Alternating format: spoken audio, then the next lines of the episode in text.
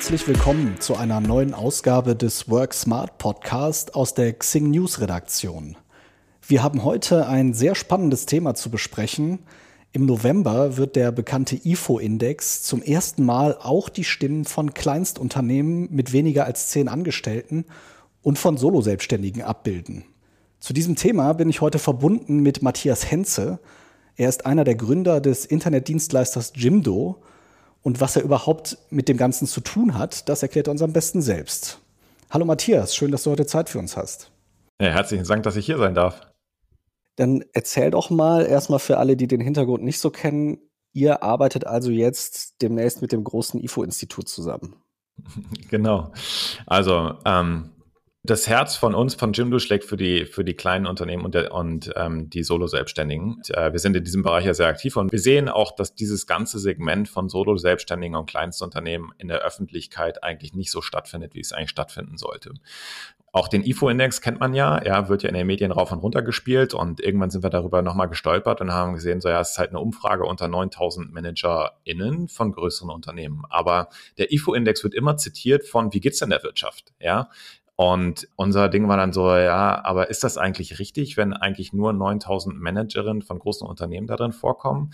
Dann wären ja die 81 Prozent aller Unternehmen, die kleinsten Unternehmen, überhaupt nicht berücksichtigt, ja. Und in diesen 81 Prozent der Unternehmen arbeiten insgesamt 5,6, 5,7 Millionen Menschen. Ist also richtig, richtig viel. Und wenn die im IFO-Index nicht berücksichtigt werden, dann ist das ja vielleicht nicht ganz richtig. Wir haben dann selber angelehnt an den IFO-Index, den Jimdo Index für Kleinstunternehmen gelauncht und konnten dann auch zeigen, dass der sich zum Teil konträr zum IFO-Index entwickelt. Im März zum Beispiel haben die großen Unternehmen einen sehr positiven Ausblick gehabt. Da war der IFO-Index sehr, sehr äh, positiv, weil die großen Unternehmen natürlich gesehen haben, die Impfungen gehen los, die Lockerungen für den Sommer kommen langsam, also wird es wahrscheinlich gut werden. Bei den kleinsten Unternehmen war es aber komplett andersrum, weil die halt noch super im Lockdown gefangen waren und auch die Hilfszahlungen nicht angekommen sind. Ja, Das heißt, die Situation war die einfach eine dramatisch andere. Und so konnten wir halt einfach zeigen, dass es super wichtig ist, dass, dass wir einen besonderen Blickwinkel auf die Kleinen nehmen und dass die auch Teil eigentlich einer Gesamtbetrachtung werden sollten. Und dann ist das IFO-Institut auf uns zugekommen, die hatten das gesehen und haben uns gefragt, ob wir da nicht kooperieren wollen. Und was jetzt passiert ist, ist, dass der große IFO-Index jetzt sich geöffnet hat für Kleinstunternehmen und Solo-Selbstständige. Die können sich dann da registrieren und diese Kleinstunternehmen und Solo-Selbstständigen kriegen dann jeden Monat eine Umfrage, an der sie teilnehmen äh, können. Die dauert ungefähr zehn Minuten und haben dann auch tatsächlich Einfluss auf den großen IFO-Index. Und das äh, finde ich ganz schön phänomenal. Wie fühlt sich eigentlich an, mit dem großen IFO-Institut zusammenzuarbeiten jetzt? Ja, ist total cool. Und ähm, wir haben die tatsächlich auch vor kurzem noch besucht und dann hat uns unser, unser Ansprechpartner, der Herr Dr. Wohlrabe, der das also auf der IFO-Seite mit begleitet, hat uns dann empfangen und uns dann hochgeführt und hat gesagt, so ja, hier übrigens, hier ist das äh, Präsidiumszimmer und hier ist das Zimmer, wo wir tatsächlich dann den IFO-Index bekannt geben und hat uns dann das Prozedere erzählt und wie aufwendig das ist. Das ist also, es wird per Telefon gemacht. Auf der anderen Seite sitzen die Journalisten, die das dann direkt auf den Ticker schicken. Und nur so kann eigentlich sichergestellt werden, äh, dass alle gleichzeitig die Informationen haben. Und das ist so wichtig, weil nämlich nachweislich die Entwicklung des IFO-Indexes einen Einfluss auf, die, auf den DAX hat. Und in dem Moment ist mein Herz einfach gesprungen mit der Aussicht von krass die Solo-Selbstständigen und Kleinstunternehmen haben jetzt die Möglichkeit, quasi den DAX mit zu beeinflussen. Da habe ich gedacht, das ist irre, das ist so geil. Und da habe ich mich so, so gefreut, weil ich realisiert habe, was das wirklich für eine Schlagkraft haben kann. Über all das hinaus, was wir halt damit lernen können und äh, was es für Sichtbarkeit schafft, das fand ich einfach total cool. Und das hat sich so richtig angefühlt. Ja, das ist ja auf jeden Fall ziemlich aufregend und auch, dass du sagst, das hat sich teilweise sehr gegenläufig entwickelt, weil ihr das ja jetzt schon eine Weile macht.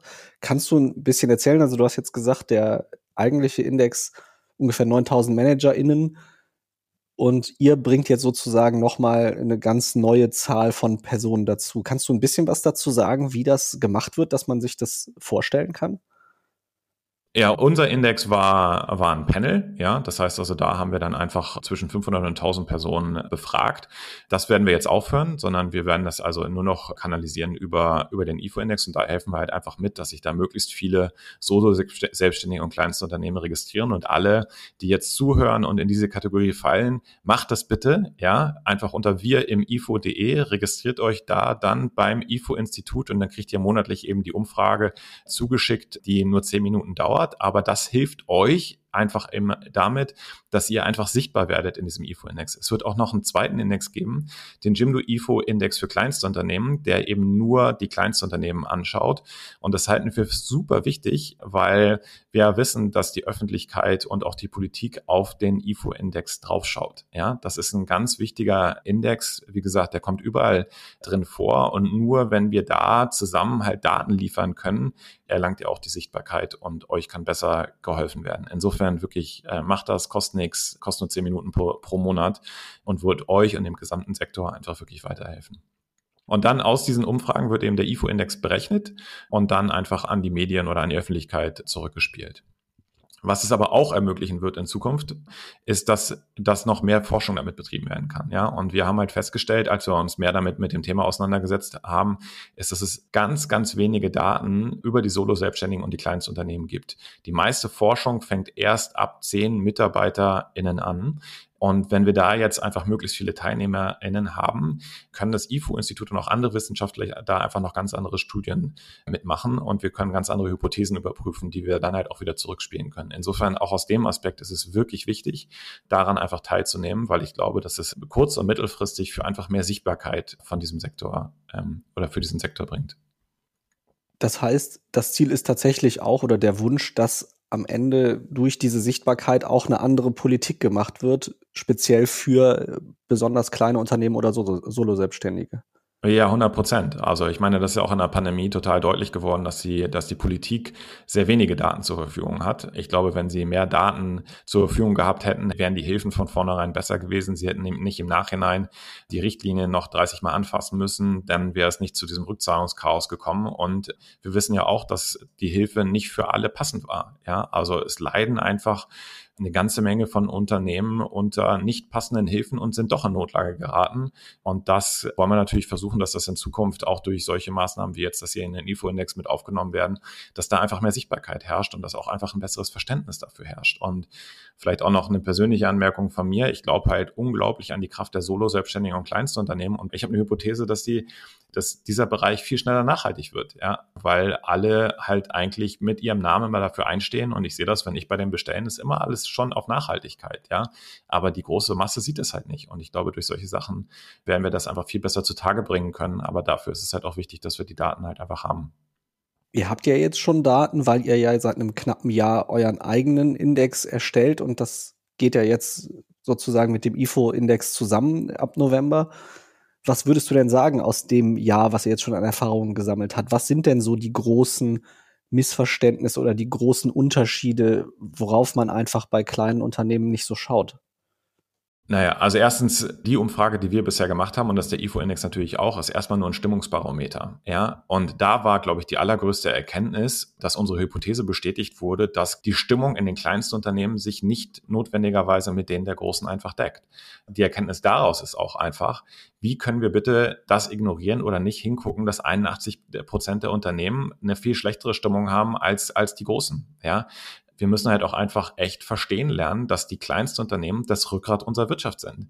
Aber wenn wir darüber keine Daten haben, dann wissen wir auch nicht, wie es funktioniert. Und das ist was, was ich glaube, was für mich in der ganzen äh, da einfach eine, eine echte Erkenntnis war, dass es da einfach total wenig gibt. Und für mich ist es so, die kleinsten Unternehmen sind nicht nur das Rückgrat äh, der Wirtschaft, sondern sie sind auch ein Teil der besseren Wirtschaft von morgen. Ja, weil viele von diesen Kleinstunternehmen arbeiten total wertorientiert. Die stecken super viel Herzblut mit rein.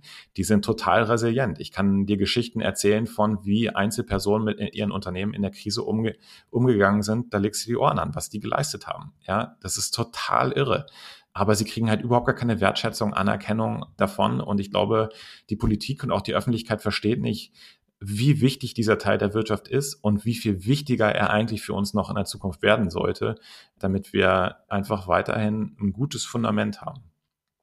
Da ist dann also so ein Stimmungsbarometer, wie ihr das ja jetzt anbietet, quasi ein wichtiger Schritt, Dinge klarer zu sehen.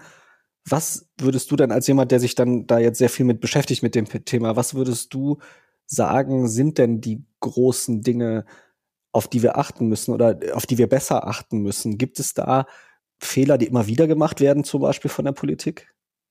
Ja, ich komme da wieder darauf zurück. Ich glaube, das ist einfach, dass die Sichtbarkeit einfach gar nicht da ist. Ich glaube, dass die Situation der Kleinsten in der Pandemie einfach nur bedingt verstanden wurde. Und ich glaube auch nicht, dass ein Verständnis davon da ist, was sie in Zukunft noch für uns alles leisten können. Und daraus ergibt sich auch, dass wir nicht wissen, wie wir diese, diesen Sektor eigentlich besser fördern können. Ich glaube, dass gerade im Moment sich äh, viele Menschen leider überlegen, ob der Schritt in die Selbstständigkeit vielleicht der richtige ist, äh, weil sie einfach auch gesehen haben, dass da vieles in der Pandemie einfach schlecht gelaufen ist. Und das ist total schade, weil wir eigentlich genau das Umgekehrte brauchen. Wir brauchen mehr Gründung. Wir brauchen mehr Bewegung hin zum selbstbestimmten Arbeiten. Wir brauchen mehr Menschen, die bereit sind, Verantwortung für sich und für eine Sache zu übernehmen. Ja, deshalb ist es halt so wichtig, dass wir es einfach besser verstehen und dass wir die auch einfach fördern, fördern können, weil es für uns alle essentiell ist, dass dieses Rückgrat einfach gut funktioniert und dass es in der, in der Zukunft noch stärker wird. Wir sind ja jetzt gerade mitten in den Koalitionsverhandlungen. Gibt es irgendwas, was du besonders weit oben auf den Wunschzettel schreiben würdest für das, was in den nächsten vier Jahren sich vielleicht verändern soll? Ja, ich würde mir sehr, sehr wünschen, dass im Wirtschaftsministerium oder wo auch immer einfach dediziert was gebaut wird, was sich diesen Sektor einfach anschaut. Und was auch absolut fehlt, ist ein zentraler Ansprechpartner oder eine Institution, wohin sich diese kleinen Unternehmen tatsächlich an, hinwenden können, um verbindliche Aussagen zu kriegen. Es gibt gerade auch hier in Hamburg in Eimsbüttel eine, eine Interessensvereinigung, die sich gebildet hat, die sich mit dem Rückzahlungschaos Chaos der Corona-Hilfen auseinandersetzt. Ja, die wissen überhaupt nicht, an wen sie sich eigentlich wenden sollen, um verbindliche Aussagen zu kriegen. Und für die große Wirtschaft, ja, also für die großen Unternehmen gibt es eine Verbindlichkeit und eine Verlässlichkeit. Für die kleinen gibt es das nicht. Und das ist was, was ich finde, was absolut notwendig ist, damit da auch einfach Planungssicherheit ist, äh, herrscht und auch ein Ausblick aus, was sie in der Zukunft denn eigentlich erwarten können. Ich höre da ja aber schon auch so ein bisschen raus, dass, ja, dass es eben natürlich einfacher ist für ein großes Unternehmen, eine Lösung zu finden, weil man eben relativ viele Ressourcen reinsteckt, um dann eine gewisse Anzahl Menschen irgendwie zu unterstützen. Das wird ja wahrscheinlich schwierig, dann für kleinere Unternehmen so ein One-Size-Fits-All zu finden. Also da wird ja sehr viel individuelle Lösungen werden da ja nötig sein. Habt ihr dazu Ideen, wie sich das überhaupt realisieren lässt? Also das stimmt natürlich, dass die Unternehmen unterschiedlich sind, ja, aber es sind auf der anderen Seite auch alles kleinste Unternehmen, die nicht super komplex sind, ja, sondern wo die Anforderungen eigentlich relativ klar sind. Was wir schon brauchen, ist, dass wir uns ernsthaft damit auseinandersetzen wollen, ja. Aber wenn wir die Entscheidung getroffen haben, dann kann man auch gute Lösungen finden. Und ich kann dir das aus Erfahrung von Jimdo sagen. Wir haben ja auch ganz, ganz, ganz viele unterschiedliche Kleinstunternehmen als Kunden. Und klar haben die andere Bedürfnisse, aber es gibt halt schon sehr viel, was einfach gleich ist. Und auf die anderen, anderen Sachen kann man sehr gut eingehen. Das heißt, am Ende kommt es vor allem darauf an, dass es wahrscheinlich auch einfach mehr Menschen gibt in der Verwaltung und auch auf einem vernünftigen Level in der Politik, die sich mit dem Thema auskennen und die auch Kontakt haben zu kleinen Unternehmen und einfach wissen, was da gerade so passiert. Ja, die sich da einfach ernsthaft mit auseinandersetzen wollen und auch einfach sehen, was das für uns bedeutet. Und das ist was, was wir im Moment sehen, dass das nicht der Fall ist. Ja, oder zumindest nicht auf dem, auf dem Level, wie es eigentlich sein sollte. Ähm, wir brauchen einfach Leute, die, äh, die an den Sektor glauben, die sich da, die da Wissen aufbauen und die auch eine Vision dafür entwickeln, was daraus dann wirklich werden könnte. Und ich glaube, dass da so unglaublich viel drin steckt, dass es eigentlich fahrlässig ist, wenn wir das ignorieren. Jetzt hast du ja gesagt, die Stimmung war am Anfang deutlich negativer in dem Kleinunternehmerindex als im richtigen IFO-Index. Hat sich da denn was dran geändert jetzt in den letzten Monaten? Und gibt es schon irgendwie eine, eine Vermutung, ob sich das eventuell weiter angleichen kann? Das wird super spannend sein zu beobachten. Und ich glaube, das ist das, was wir halt auch eigentlich alle zusammen lernen können. Und deshalb bin ich mir jetzt, bin ich jetzt auch wirklich so froh, dass wir das mit dem IFO-Institut direkt zusammen machen, weil wir da einfach noch eine viel bessere Vergleichbarkeit zwischen klein und groß haben werden. In unserer letzten Umfrage, die wir im September noch äh, gemacht haben, war der IFO-Index positiv. Ja, also auch da haben die Kleinen dann positiv in die Zukunft geblickt. Und jetzt müssen wir mal gucken, der im November startet die erste Umfrage vom IFO-Institut an die Kleinen. Da bin ich auch schon gespannt auf die Ergebnisse, wie es sich bis dahin entwickelt hat. Ich glaube, dass es ehrlich gesagt ähnlich ist wie in der großen Wirtschaft jetzt im Moment, ähm, dass es sich wahrscheinlich eintrübt, ja, mit dem Winter und auch der Unsicherheit, was mit Corona jetzt nochmal passiert. In welchem Verhältnis kann ich natürlich auch überhaupt nicht einschätzen. Das heißt, auch da wird es ja wahrscheinlich jetzt wieder sehr davon abhängen. Du hast erzählt, dass mit den Corona-Hilfen war für die großen Unternehmen deutlich einfacher als für die kleinen, weil die eben eine größere Verlässlichkeit hatten. Das heißt, dieser Effekt wird sich ja dann oder kann sich mit einer ganz guten Wahrscheinlichkeit leider auch noch mal wiederholen dann jetzt im Winter, weil das sich ja nicht geändert hat, die Rahmenbedingungen, oder? Das ist äh, natürlich im Moment äh, Spekulation. Wir wissen es nicht. Die Vermutung liegt nahe. Ja, verstehe ich. Okay. Das heißt, also ihr wollt genau mit diesem Index dafür sorgen, dass vielleicht diesen Winter dann diese, dieses Leid etwas sichtbarer wird, als das letzten Winter war, auch durch die Kooperation mit dem IFO-Institut. Und dann ja auch nach Corona einfach eine, eine bessere Vergleichbarkeit haben, um dann vielleicht auch noch mal ein bisschen grundsätzlicher an die, an die Rahmenbedingungen ranzugehen. Und ich würde auch sagen, es ist, also Corona ist natürlich das, was gerade einfach sehr vorherrscht, ja. Aber ich glaube, das, was wir mit dem IFO-Index und der Zusammenarbeit da einfach erreichen können, dass wir viel mehr über diesen Sektor einfach lernen, wie er funktioniert und daraus dann auch wieder Maßnahmen oder die Politik und die Öffentlichkeit wieder Maßnahmen daraus ableiten kann, was daraus dann eigentlich werden könnte und wie man vielleicht besser unterstützen könnte. Das ist das, was ich glaube, was einfach total naheliegend ist und wo ich ehrlich gesagt mich total darüber freue, dass das passiert. Und ich will nochmal aufrufen, wenn ihr in diesem Sektor, also wenn ihr ein kleines Unternehmen habt, ja, oder solo selbstständig seid, bitte, bitte nehmt teil. Das wird euch und uns allen einfach so viel besser helfen zu verstehen, was bei euch passiert. Also www.wirimifo.de, da euch einfach mal kurz anmelden vielleicht noch mal so, wir sind jetzt auch schon fast durch mit dem Gespräch, aber noch mal so als, als kleinen Vergleich. Gibt es da internationale Beispiele, wie das besser geht, dass Länder ihre kleinen Unternehmen äh, besser im Blick haben? Oder ist das jetzt schon eher eine Pionierarbeit, die ihr hier unternehmt?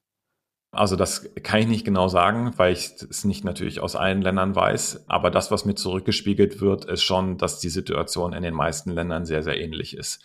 Dass dieser Sektor der Kleinstunternehmen nicht wirklich gesehen wird ähm, und dass es dazu auch nicht viele Daten gibt. Insofern will ich mich da wirklich nicht zu weit aus dem Fenster lehnen, um zu sagen, wir sind da die totalen Pioniere, weil ich es de facto nicht weiß. Aber ich freue mich einfach, dass wir das jetzt in Deutschland einfach mit gestartet haben. Ähm, und wenn wir sehen, dass das funktioniert, werden wir mit Sicherheit auch gucken, ob wir das noch in andere Länder bringen können, weil ich glaube, dass das allen Gesellschaften halt einfach gut tut, wenn da einfach ein Bewusstsein herrscht, was in diesem Sektor einfach passiert. Ja, was ja sicherlich auch eben nicht nur für Menschen, die schon gegründet haben, wichtig ist, sondern vor allem auch für solche, die sich vielleicht mit dem Gedanken tragen und aber einfach nicht einschätzen können, wie ist überhaupt die Lage am Markt und wie geht's mir dann, wenn ich mich dann in so eine Rechtsform begebe. 100 Prozent. Und ich kann dir auch sagen, ich habe ganz viele Geschichten gehört von Leuten, die sich jetzt auch in der Krise selbstständig gemacht haben und bei denen es super läuft und die total glücklich mit ihrer Entscheidung sind. Und die meisten Leute, die es einmal gemacht haben, wollen auch nicht mehr zurück, weil sie merken, dass diese Freiheit und Selbstbestimmtheit einfach sehr, sehr erfüllend ist. Insofern kann ich da, wenn ihr darüber nachdenkt, auch nur zu ermutigen, lasst euch nicht abhalten. Das ist doch ein schönes Schlusswort. Ein besseres hätte ich mir nicht ausdenken können. Lieber Matthias, ich danke dir ganz herzlich, dass du dir die Zeit genommen hast, mit uns zu sprechen. Und ich verabschiede mich auch von allen Hörerinnen und Hörern und ähm, freue mich, wenn ihr bald wieder einschaltet. Und äh, dir, Matthias, nochmal vielen Dank. Bis bald. Danke dir. Bis bald.